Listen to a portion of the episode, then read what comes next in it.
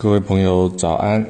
今天是二零二一年的三月十六号，星期二。那我们要谈的是嘉义老家木园楼相关的一个故事。在书法或其他艺术创作的领域，“不自由勿宁死”这句话呢，那也是一个前提，也是一种普世价值。那书法的成熟表现。就是艺术家一种自意表达自我的过程。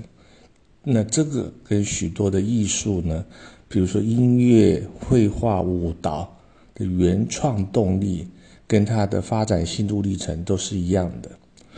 那在八年前那个时候，父亲呢大概是七十八岁，他就回忆到说，嘉义老家呢。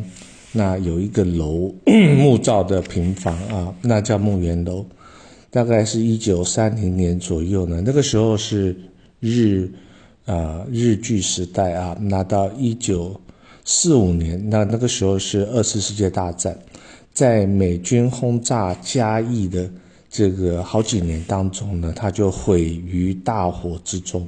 整个嘉义市有很多的房子啊，那在日。日据时代或是日治时代的，它都有是木造的房子。那个时候，二次世界大战美军呢来轰炸啊嘉义市，很多房子都陷入火海。那祖父在一九四八年呢，把经过啊这个火啊烧过的这个毁掉的房子，重新在它啊原来地方再把它盖起来。那叫木元楼，木就是羡慕的木，元就是啊一块钱两块钱的元，就是让它恢复原来的元气啊，希望能够风华再现。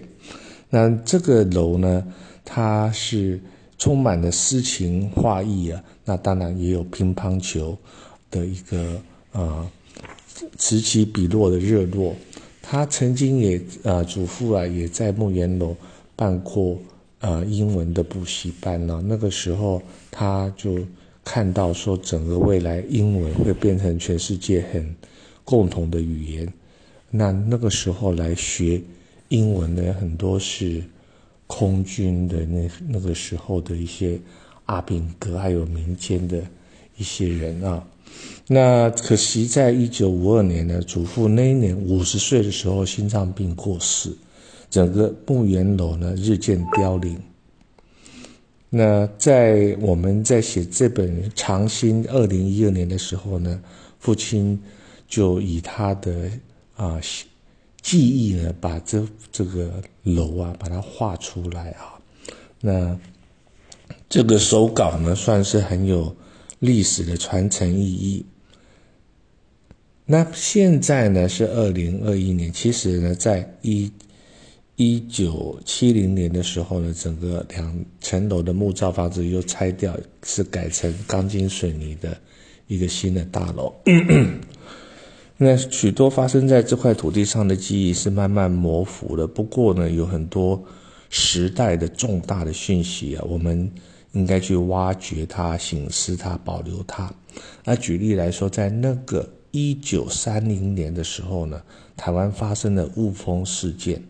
那大家还记得赛德克巴莱啊的这个电影吗？他就描述那个事情啊。那在一九五一年呢，我的祖父呢也参加了全国诗人大会，他的诗作呢就被选为全国第十二名。而当时的裁判呢有一个左慈中贾景德先生，右慈中是于右任先生，所以那个时代有很多的抗争。但是有很多的诗书画，那诗与书法故事呢，朝暮相连，成为生活的一部分。那父亲呢，常常都会用闽南语啊去吟唱一首宋朝陈颖的诗。那这个诗的国语啊，叫做“云淡风轻近五天，旁花随柳过前川”。时人不识于心乐，将谓偷闲学少年。那我还能记得父亲是这样朗诵他的，他说：“云淡风轻近五天，梦花水流过涧川，时人不识余心乐。将为托啊托很学少年，那这个是一个很正统的河洛的发音。那我们也了解，在唐朝啊，唐太宗武则天这这这么年代，那个时候的这个闽南语啊，应该就是当时啊长安的一个国语啊，所以可能这些音呢都是非常。正统的古音啊，那我们在回味父亲用闽南语来吟唱这首诗，真的有它的风味，仿佛呢整个墓园楼啊，它一草一木又活了起来。那纵使在啊日本时代美军轰炸嘉义市啊的时代呢，诗书创作呢没有因为战争哈而终止，人们虽然在辛苦的这个呃过日子，不过呢他。这个楼啊，木岩楼啊，就是家族的精神堡垒。那这个木岩楼就在嘉义市延平街三百号，有三百平啊。那其实，在日本时代是一个四合院。那父亲呢，就出生在这这个地方。那祖父呢，在嘉义市的闹区呢，经营了西药房。那这个这个木岩楼，其实呢，是因为父亲啊，祖父啊，他参加当时的诗社。叫欧社立泽银社，啊，那他就会有一些活动，会请大家来吟诗作对啊。那我们啊，祖父呢，那个时候有一个大的书桌啊，木木头书桌是长两百七，宽一百二，大木桌。闲暇的时候呢，他就在上面写大字啊。他的字呢，真的是气势雄伟啊，力道遒劲。那整个。就不幸在二次世界大战当中，美军呢就轰炸整个嘉义市，木造的两层楼的房子呢毁于火海啊。其实木岩楼的邻居还真的是你可以举得出来的是哦，像陈澄波很有名的画家。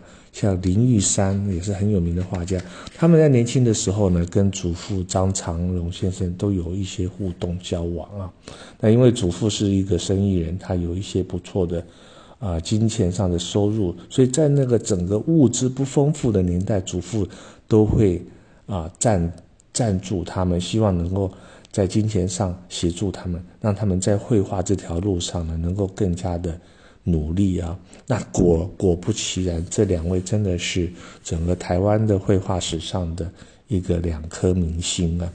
那那个年代还有一个重要的女的诗人呢，叫张李德和。那她是嫁给一个医生，她就针对整个木岩楼写了一首诗啊。不过这首诗在啊网络上念起来，或许呢大家不容易了解啊。那可是我还是大致上念一下。他说：“睡虎当头呢，发号歌，连篇群妓翠竹罗。啊，木檐楼上敲声震，桃子城头暑气和。大地春回南浦草，始提人意北湖河。新余客竹偏多信，奋起高会逐日歌。”整个木檐楼的朗朗诗声呢，展现那个年代的精致文化哈。纵使在二次世界大战啊，大家是在逃难，常常要躲到航啊防空洞里面。那整个生活呢，有辛苦也有美啊，有关怀，有很多人与人之间互动的这个鼓励与替力啊，真的是一个值得纪念的年代。好，今天就讲到这边，感谢您的聆听。